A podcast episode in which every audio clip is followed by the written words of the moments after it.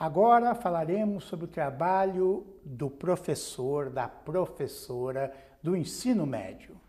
Estão aqui para conversar conosco o Pedro Sérgio Pereira, que é bacharel e licenciado em História pela USP.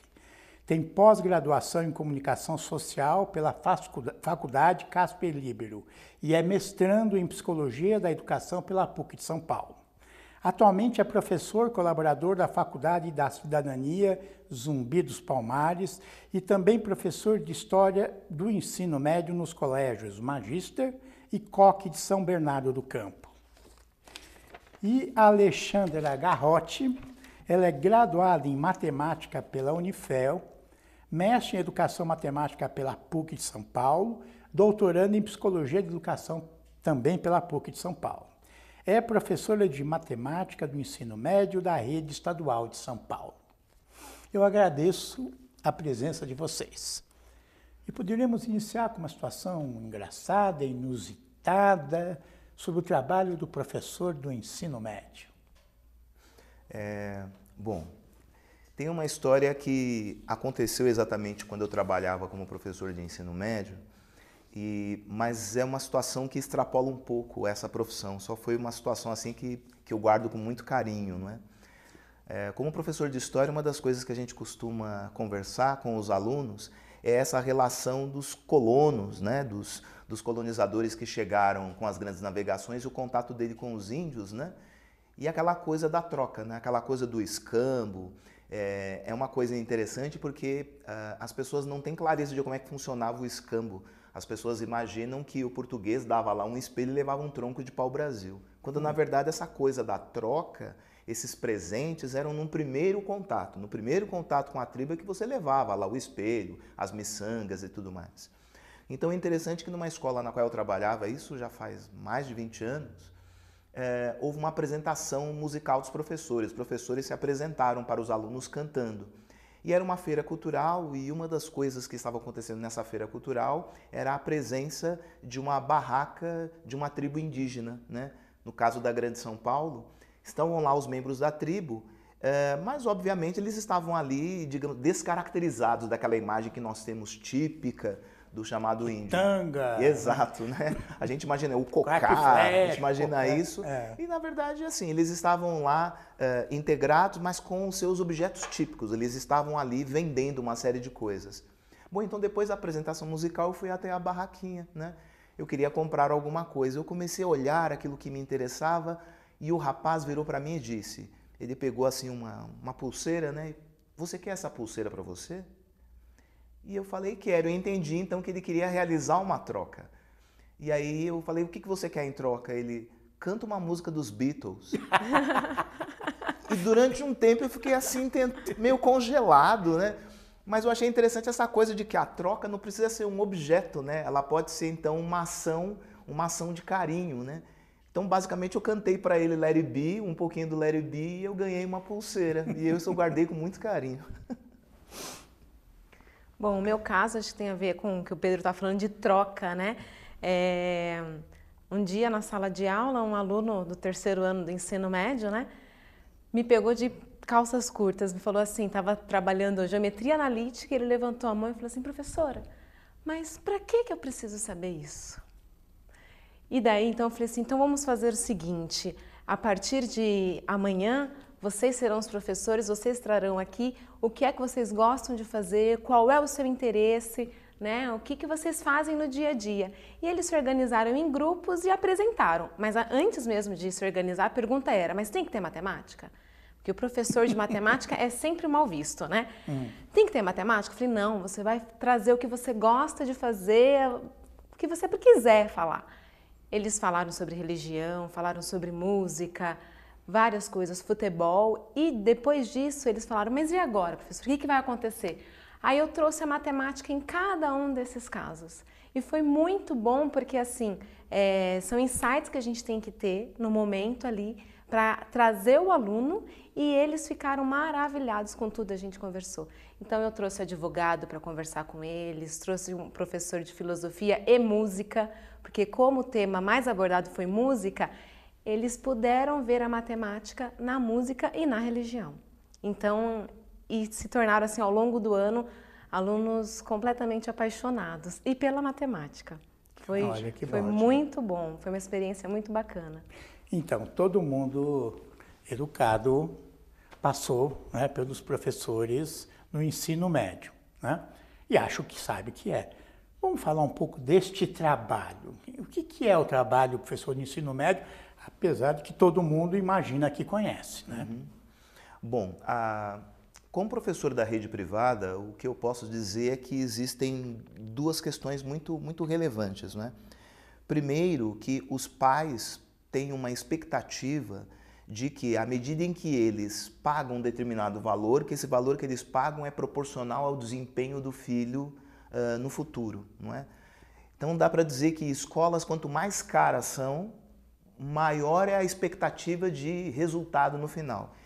E eu acho que ao mesmo tempo há um problema, porque se entende que esse resultado é o sucesso no vestibular.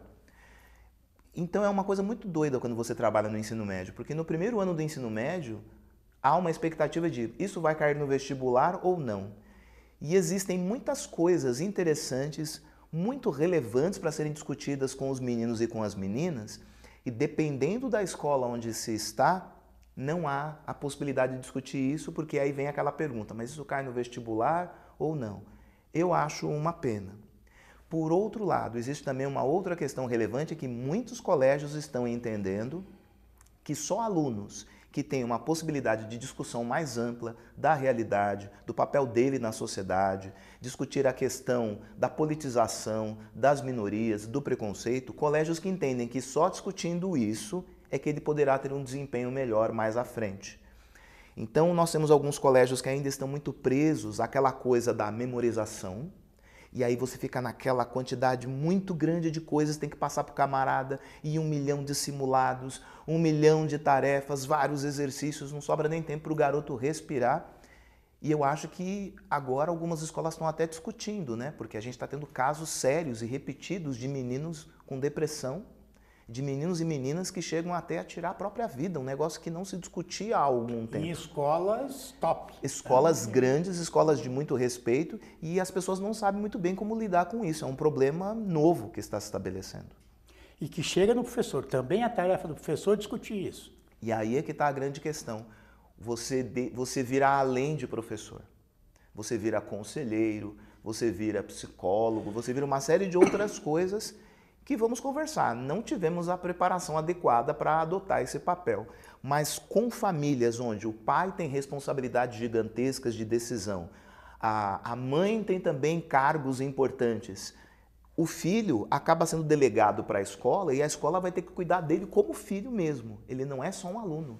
Você tem que cuidar dele como filho. É isso que está acontecendo muito, né? No Estado também cuidar. você percebe isso? No Estado também. Principalmente nos últimos, no último ano, em que muitos deles não sabem nem o que vão fazer o ano que vem. Essa é a maior angústia deles. terminando o ensino terminando médio. Terminando o ensino médio, eles não sabem o que, que eles vão fazer, eles não sabem se vão fazer faculdade. Na verdade, muitos não têm intenção de fazer faculdade. Então, o nosso papel ali é despertar esse aluno né, para continuar os estudos e ser mais crítico em tudo que ele está vendo ali. E esse caso da depressão também a gente vê muito na escola pública. Muito, tem crescido bastante e é o que o Pedro falou, né? A gente acaba se tornando não só professor, a gente tem que olhar o aluno como um todo e acolhê-lo cada vez mais. É interessante é, o que ela colocou, o fato de que muitos alunos da rede pública não têm essa perspectiva do ensino superior, não é? E ao mesmo tempo, a gente percebe que a possibilidade dele realizar um curso superior hoje é maior do que há 30 anos ele tem a possibilidade de um ProUni, ele tem o Enem oferecendo Enem. vagas uhum. no país inteiro. FIES. Né? Uhum. E mesmo assim, você vê muitos que não têm essa ideia de fazer o curso superior. É algo bem triste. Né? É, você sabe que eu, eu, eu fiz uma tese de doutorado uh, analisando a escolha profissional que eu chamei das classes pobres, que também está em livro. E aí eu analiso, e está saindo agora uma análise da nova lei, Uh, um dia eu digo, a partir de um certo momento, uh, a questão do vestibular da escola pública sumiu no Brasil, como se não fosse para eles. Né? Então, ninguém discutia, ninguém falava. É, e a gente trabalhava com pessoas, eles não sabiam o que eram humanidades biológicas, é, não conseguiam ter a dimensão que significa fazer um vestibular numa universidade como a USP ou em outra universidade, mas, né, diferenciar a USP de faculdades é, menos exigentes, que têm sua função social. E é, com a entrada do, do, programa de cotas, do Enem, do FIES, do ProUni, começou, né? começou a entrar e uh, sem se discutir Sim. o que fazer. Quer dizer, uh, minha crítica ao, ao Enem, eu gosto muito do Enem, acho a ideia boa das cotas, mas ninguém pensou em fazer um trabalho com esses jovens na escolha profissional. Então, ele trabalha com pontos. Eu queria fazer enfermagem, não deu. Então, vou fazer licenciatura em, né, que em geral são as, as notas de corte mais baixas. Vamos falar um pouco do caminho. É, você fez um bacharelado, né, vocês dois, e depois uma licenciatura, ou junto uma licenciatura. É, no caso eu fiz ao mesmo tempo. E aconselhado por colegas veteranos. Né? Eles diziam, se você deixar para depois, é provável que você acabe não fazendo, ou você tenha uma quantidade grande de responsabilidades. É, eu dou aula há algum tempo, né? É, só 29 anos. então, é, quando eu comecei a trabalhar, a possibilidade de você entrar no mercado de trabalho era, era muito mais fácil. Eu, com quatro meses de faculdade, já comecei a dar aula. Uma coisa, digamos assim, que hoje em dia não é exatamente possível, não é? é e o que eu percebi foi isso, que ao longo dos meus quatro anos de curso superior, a minha quantidade de aula, a minha carga horária foi aumentando. Então, se eu não tivesse feito a licenciatura ao mesmo tempo, é bem provável que eu acabasse me vinculando às escolas, ao emprego, ao trabalho e deixasse a licenciatura para depois. O que seria um erro, porque a licenciatura era muito importante para eu compreender o meu trabalho. Foi exatamente nas disciplinas de licenciatura que eu entendi o que eu estava fazendo, misturando a questão da teoria e só da prática. Né? Então eu, eu fiz ao mesmo tempo e acho que foi um acerto. A minha formação também foi ao mesmo tempo. O curso era mais voltado para bacharelado e nos últimos dois anos a gente teve, a gente tinha licenciatura né? E assim que eu terminei a faculdade, eu já ingressei na rede pública. Já me efetivei e ingressei e daí por concurso. Por concurso. É. Então, em 2005 eu já ingressei na rede pública e no começo do trabalho já senti muita dificuldade. Né? Eu percebi que a licenciatura foi um curso que faltou muito com relação a conhecimento do processo de aprendizagem, da escola, daquela vivência e daí eu percebi que precisava conhecer mais. Existem cursos de formação de professores só de licenciatura? Só de licenciatura. Licenciatura em matemática, física, História, geografia, eu acho que não. não, não ah, eu, eu, não eu não me lembro mais, antigamente existia o de estudos sociais. Eu não sou nem capaz de dizer é, se, se esse curso ainda existe. É, né? Eu acho que não. Que formava o cara em História e Geografia, né? Que é uma Vocês coisa... acham que... É, na verdade, é, eu acho que só licenciatura tem algum tempo que agora efetivou só licenciatura, porque, pelo menos na minha época, uhum. era sempre bacharelado e licenciatura. E licenciatura sempre ficava uma questão menor. Né? Agora já são só formados em licenciatura. Em licenciatura. Né? O bacharelado é separado. É, eu vi aqui num programa de formação de professores uma defesa dessa ideia que o professor uhum. deve fazer um curso de licenciatura. Uhum. Vamos falar sobre um dia, o dia a dia de uma professora na, no Estado. Como é que é esse dia a dia trabalhando numa escola pública no Estado de São Paulo? Conta pra gente. Olha, é gratificante porque os alunos trazem pra gente coisas novas a cada dia, né? A gente aprende muito com eles. Mas é muito difícil o nosso dia a dia por N fatores, né? É, pela estrutura que a gente tem, então muitas vezes eu chego na sala de aula, a sala de aula não está limpa, né? São três turnos, a gente quer usar a sala de informática, nunca, você às vezes não acha chave, tem inconvenientes porque a internet demora. Tem uma sala lá, mas até chegar à sala e conseguir fazer tudo é muito difícil, né? E tantas outras coisas, desde materiais, né? Como no dia a dia mesmo, com, por exemplo, a, a violência, como tem aumentado, né? Mas trabalhar na escola pública é assim uma coisa maravilhosa, porque o que a gente trabalha ali com eles, a gente percebe uma uma, uma, uma paridade com eles, né? De todos os dias, eles estão assim cada vez mais empenhados pelo que a gente faz. Então eles percebem a nossa dedicação, o nosso trabalho e eles estão caminhando junto com a gente. Pelo menos a gente tenta despertar isso neles. Então, né? mas aí você acorda, né? É, Acordo. Bom, tenho café, duas escolas. Etc. Aí você vai para a escola e dá aula, dá aula, dá aula, dá aula, dá aula. É assim? É assim. É assim. 50 minutos de aula. Eu ainda, matemática, cinco aulas por semana no ensino médio. Né? Que vai, ah, vai continuar, né? Matemática vai continuar. É, por enquanto não vou mexer, né? É, cinco aulas por semana. É, cada, cada classe? Em cada classe, 50 minutos. A carga de matemática é alta. É, é das 7 até meio-dia 15, né, que é o horário da escola, intervalo de 20 minutos e assim todos os dias. E de tarde também? Eu, agora, esse ano, não estou trabalhando à tarde. Sei. Mas à tarde também, da 1 até 6 e 20 E como é que fica minutos. o planejamento de aula, correção? Quando se faz isso? Ou não se faz? Se faz em casa. Hum. Né? A gente tem um horário de ATPC, que é uma reunião fora, né? De, de, de, acordo com a carga horária do professor, são dois ou três ATPCs que serve para reunir os professores, coordenador e conversar um pouco.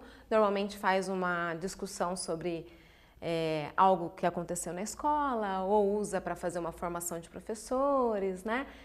E correção mesmo é em casa. A TPC é uma carga horária para isso. Isso, é isso? para isso, hum. para isso. Fora da sua jornada. Semana, é isso? Eu procuro fazer dia de semana, né? Sei. Não passar sábado e domingo, porque agora eu já me organizei, mas no começo da carreira eu passava sábado e domingo me organizando com aula, né? Preparação de aula e todas essas correções de trabalho. Mas esse trabalho não é remunerado? Tem Ou só tem? uma hora de remuneração no por, estado, né? No por estado. semana, por mês, por é, por mês, porque junto com, H, com HTPC, tem o ATPC, né, tem o HL, que é a hora livre. E essa é uma hora que, você, que eles pagam pensando nessas atividades. Mas, Mas por, semana. É, por semana? Por semana. Por semana. Uma é, hora. Assim como o HTPC. Para corrigir, planejar tudo. É. Hum, muito... Pouco, né? Porque tem a carga básica, são 30 aulas, né? Então, quem pega... E na escola privada, é o mesmo então, ritmo? Como é que funciona? Acordei, né? Tomei café. Bom, primeiro que eu acredito que eu não estarei mais trabalhando quando esse dia chegar, mas eu queria muito que chegasse o dia no qual a aula não começasse às 7 horas da manhã. é, eu realmente não consigo entender exatamente essa coisa de você trabalhar sendo os alunos com sono, o professor com sono. É realmente algo muito triste. Segundo, que boa parte das escolas da rede privada trabalha com uma carga horária que, no meu entender, é, é, é grande. São de 6 a 7 aulas por dia e de 45 a 50 minutos. Então o garoto chega lá às 7 alguma coisa da manhã, vai embora uma e meia da tarde sete aulas por dia. Nossa, eu não consigo imaginar eu no lugar do aluno se eu aguentaria tudo isso. Na última aula eles já estão bem cansados. Muito né? cansados, eles são muito cansados. É, eu imagino que, sei lá, deve haver alguma outra maneira de se fazer essa relação de, de trabalho com os meninos, sabe? Chegar umas nove da manhã, poder almoçar lá, ir embora mais tarde, mas enfim, acho que eu não vou ver isso acontecer. É, segundo a questão de como se paga um professor, é, existem algumas escolas, não são todas, né, que trabalham com uma relação na qual você multiplica a quantidade de aulas que o professor deu durante a semana por um índice, que pode ser, por exemplo, 4,5 ou pode ser 5,25, depende do acordo que você trabalha na escola. Essa variação é a quantidade de tempo que o professor teria que trabalhar também na casa dele. Então vamos imaginar que um mês tem quatro semanas aproximadamente. Se eu pego a quantidade de aulas do professor e multiplico por 5,25, é como se eu tivesse uma semana a mais de trabalho, eu estou recebendo por uma semana a mais de trabalho, que é o que eu vou levar para casa. Só que eu posso garantir às pessoas que o que você leva para casa é mais do que uma semana a mais de trabalho. você leva muito mais. Uh, alguém já disse que se Deus inventou a escola, o diabo inventou o diário de classe, né? e você ainda tem uma série de outras coisas, papelada para preencher, reuniões. Uh, reuniões. As escolas privadas elas estão adotando uma coisa parecida com essa do, do é HTPC, não é isso? É um isso que é um horário especial só de reunião. Eu me lembro que quando eu comecei na rede privada, praticamente nenhuma escola tinha isso. Hoje, qualquer escola privada na qual você vai trabalhar possui um horário específico onde todos os professores precisam ir e discutir basicamente perspectivas, propostas, atividades e uma série de coisas. Eu pessoalmente acho uma coisa rica, eu acho algo importante você também se reunir para discutir as coisas que vão acontecer na escola. Mas posso garantir, a carga de trabalho é muito grande.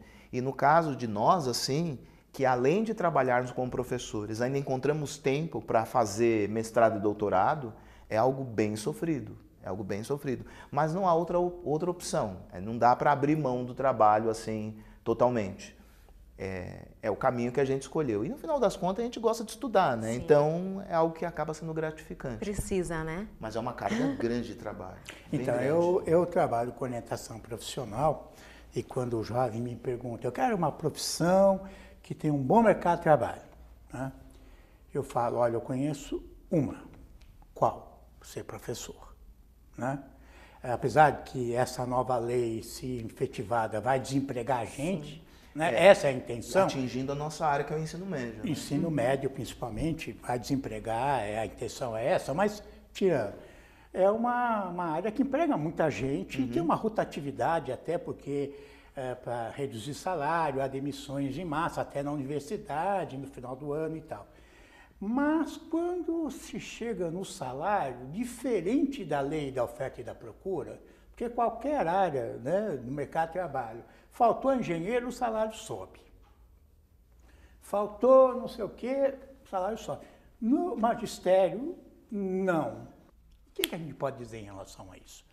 Bom, do Estado a gente já está há um tempo, né, sem um, um, aumento salarial efetivo, né? Então é uma profissão que a gente praticamente todo ano briga por um reajuste salarial. Na, e, e esse ano a gente viu até as escolas particulares, né, Pedro? É, teve uma mobilização lutando agora, uma, né? é.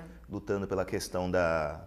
Porque basicamente o que a gente percebe é um processo de achatamento. É um processo de achatamento e tem algo mais sério. Uma vez eu ouvi de um dono de escola é, uma frase que eu julguei assustadora. A frase dele foi: Pedro, tem professor para qualquer salário. Literalmente, essa foi a frase dele. Tem professor para qualquer salário. Ele dizia assim: se eu oferecer um real por uma aula, vai aparecer alguém aqui nessa escola querendo dar aula por um real. É, eu acredito então exatamente que porque existe uma grande quantidade de pessoas dispostas a atuar na área, então o que nós temos é uma possibilidade de quem emprega de não depender da ausência de um profissional. Ele tem mais ou menos a ciência de que talvez ele não tenha um bom professor, mas ele terá um professor. Ele terá alguém que poderá atuar naquela área. E se ele não gostar, ele terá outro para substituir, ele terá essas várias possibilidades. Eu acho que é mais ou menos assim que eles pensam. É, é muito chato generalizar. Eu trabalhei e trabalho em escolas com, com mantenedores muito comprometidos com a questão da educação, mas já atuei em algumas instituições que realmente me deram medo. Teve uma escola que eu fiquei durante um mês. Eu fiquei durante um mês por uma série de incompatibilidades, mas me assustou muito quando eu entrei na sala dos professores, era o meu primeiro dia de aula. Eu entrei na sala dos professores e tinha um quadro com a seguinte frase: Nossa filosofia de trabalho é menos filosofia e mais trabalho. Isso estava na sala dos professores. Eu acho que é de assustar. Como é que você vê isso na escola pública? Com relação ao salário? Com relação ao salário, o professor muitas vezes tem que dobrar a sua carga horária, uhum. né? Porque o salário é muito, é muito baixo. Trabalhando em duas escolas, às vezes manhã, tarde e noite, porque nem sempre você consegue completar a sua carga horária, principalmente aquele professor que não é efetivo, né? E sem contar o desmonte que a gente vem sofrendo com relação aos professores de categoria O, categoria F, né? Que já possuem um salário baixo e muitas vezes não têm mais direito ao servidor público, ao IANSP, né? que é o plano de saúde, e outras coisas, não tem direito à licença saúde, falta médica, então está cada vez mais sendo desvalorizado o professor na rede estadual. São pessoas que estão fora da, da do plano de carreira, é isso? Sim. Quer dizer, são os. É... Tem várias categorias. Tem hum. categoria O, tem categoria F, né? E tem o efetivo. E esses professores têm ficado nessa, nesse desmonte aí de aulas. Atualmente, se eu não me engano, tem aquela duzentena, foi cortada, que ele ficava, trabalhava um ano e no outro ano ele não trabalhava. Então, a PUESP tem sempre lutado contra isso, né? E os professores que não são efetivos têm sofrido. É, inclusive a nova lei, se colocada em prática, abre a possibilidade de um professor com saber notório. Com notório, saber, saber, que não precisa ser nem licenciado, que é um verdadeiro absurdo. Tudo isso para reduzir salário, imagino eu. É, isso me assustou muito esse ano na escola pública eu recebi um estagiário, que ele é engenheiro, né? E está fazendo complementação pedagógica para dar aula. Aí eu falei assim, nossa, e você é, optou pela profissão de professor por quê? Ele falou assim, ah, porque como está o campo da engenharia, é, eu vou fazer uma complementação para vir dar aula e minha, minha esposa também. Aí eu me senti assim, banalizada, porque É, ele vai um fazer artigo... uma, uma complementação de pouco tempo, né? Está ali fazendo estágio que ele não sei como está sendo essa complementação no processo de conhecer a aprendizagem do aluno e vai. Eu agradeço as contribuições e até o próximo desafio profissão.